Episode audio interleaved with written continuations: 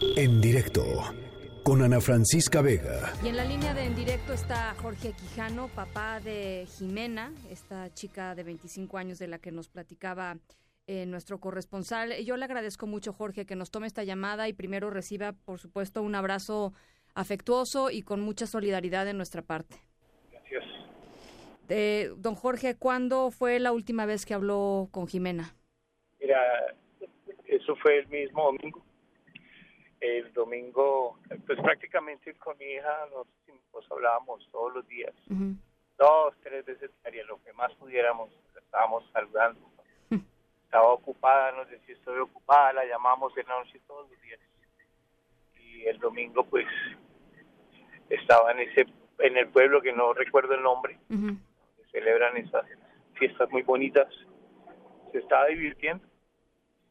y hablamos bastante, bastante. Y nos envió audios, nos envió videos, nos dijo que estaba muy contenta, eh, que México era muy lindo y estaba muy contenta. Y pues realmente después de las 8 de la noche eh, no no volvimos a hablar. Ya fue después que intentamos y el teléfono pues ya sonaba desconectado. ¿Quién, eh, quién le, le avisó, Jorge, de lo que sucedió? Mira, nosotros tenemos acá en Puebla una, como decimos nosotros, ángeles de la guarda. Y pues una de las personas que fue la que nos ayudó a hacer la, la ubicación, la consecución de la de la casa, eh, nos ayudó mucho acá, pero realmente la, la mamá de, de, de Coti, que así le decíamos al otro muchacho, que eh, fue la que insistió tanto, ella se dio cuenta de que el celular de Coti pues quedó prendido, ese no se lo robaron, de pronto alcanzó a botarlo, y en el GPS aparecía la ubicación. Entonces le pareció muy extraño de que se quedaron en un punto cuando ya iban de regreso para la casa, para Puebla. Ahí fue cuando empezó nuestra angustia a buscarlos y ya la persona acá que nos rentó la casa, la que nos ayudó para que ellos vivieran, eh, y un compañero nos, nos ayudaron a, a, a, ubicar la noticia. A ubicarlos. Nosotros inmediatamente pues tomamos vuelo el mismo lunes. ¿De, de, Bogotá? De Bogotá. Hicimos escala en San Salvador y llegamos a Ciudad de México el lunes 10 de la noche mexicana. Eh, eh, ¿Cuánto tiempo llevaba Jimena en, en México, José? Jimena, con su compañero, que entre otras eh, estaba desde primer semestre estudiando su carrera de medicina en la Universidad Unisanitas en Colombia. Y se acompañaron siempre y decidieron hacer su, su internado aquí en, en, Puebla. Y se unieron los dos, ellos llegaron en el mes de agosto. Ella terminaba ahorita en mayo, llegaban a graduarse ya. eh, ¿qué, ¿qué, le dicen las autoridades, eh, Jorge? Mira, aquí nos han ayudado mucho, nos han aportado mucho, nos han acogido mucho, eh, empezando por por el tema de, con la misma universidad, tanto desde Colombia como aquí donde estuvieron haciendo el intercambio aquí en México, Puebla. Y las autoridades pues realmente es muy prematuro pues sacar conclusiones y sacar deducciones de algo que está en, en una investigación.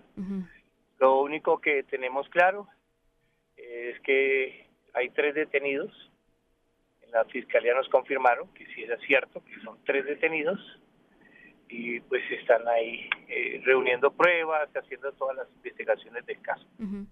Entonces, pues eso es lo que pues tenemos nosotros. Claro, hay que obviamente esperar, esperar que se siga la investigación. Lo único que nosotros pedimos, eh, que pedimos es que no, que no quede eso así.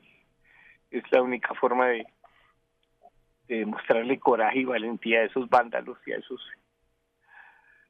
cafres, como decimos nosotros.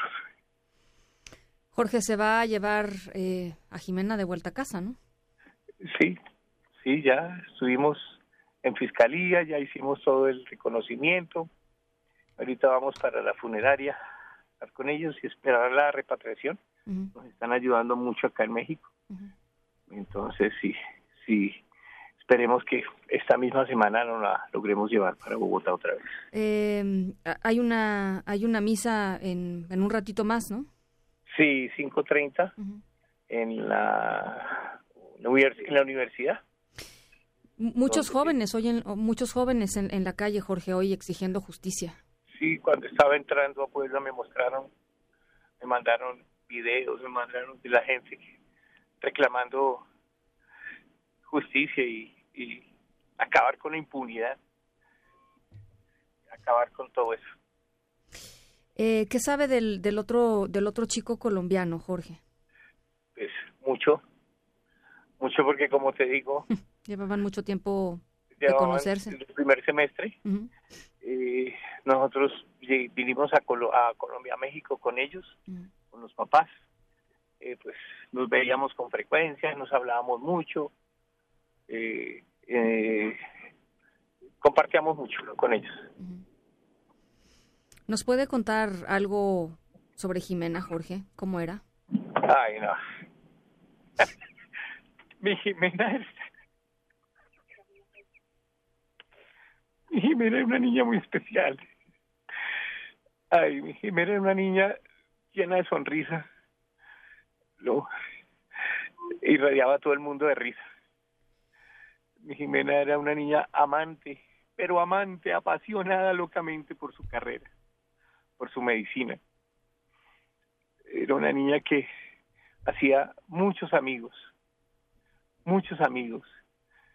Y yo pienso que su vida la, la pasó muy bien. Hay algo, hay algo de mi, hay algún dolor muy más grande todavía, que es la tristeza de lo que tenemos junto con mi esposa que está conmigo es mi hija tuvo, Jimena tuvo un tratamiento cuando tenía 10, 11 años más o menos, 10 años, tratamiento de leucemia. Ella se enfermó de leucemia, duramos sufriendo 11 meses en todo el protocolo, hospitalizada, y siempre desde niña y desde edad amaba la medicina. y, y se entregó tanto a todo que terminó después de su de su exitoso tratamiento estudiando medicina para salvar vidas.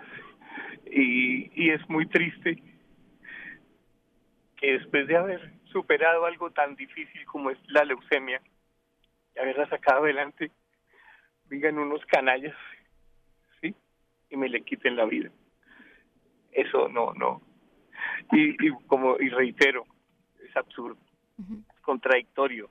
Aquí vinieron a salvar vidas muchas vidas, inclusive los mismos malandros pudieron haber salvado. Muchas.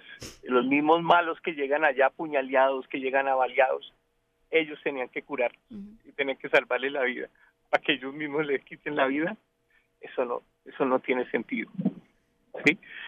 Estoy muy dolido con todo, no con su país. Su país no tiene la culpa. Mi país también suceden cosas iguales pero estoy muy dolido porque la impunidad no existe solamente en su país, en el mío también. La corrupción, la corrupción. El que tiene plata compra un puesto. Y así va a ser muy difícil. Pues Jorge, yo eh, nos deja sin palabras, es un momento tristísimo para muchísimas personas. Eh, le mandamos un abrazo muy, pues muy cariñoso a usted, a su, a su esposa, a su familia y vamos a estar muy cerca de este caso, eh, porque creo que puede ser un caso emblemático. Lo que vimos hoy en las calles con los estudiantes no, no se da todos los días y creo que, creo que es importante. Repítanlo. Mira, nosotros vamos a estar aquí en Puebla. Yo quería bajarme del carro, quería ir a donde ellos y gritar con ellos. Si se animan, nosotros los acompañamos. Mañana sabemos que todavía no nos vamos, pero si se animan, ahí estaremos, ahí estaremos acompañando. Le mando un abrazo, eh, Jorge. Gracias. Muchas gracias por su, por su tiempo y por su testimonio. Jorge Quijano, papá de, de Jimena. Jimena, esta chica de 25 años, asesinada el domingo por la noche. En directo con Ana Francisca Vega.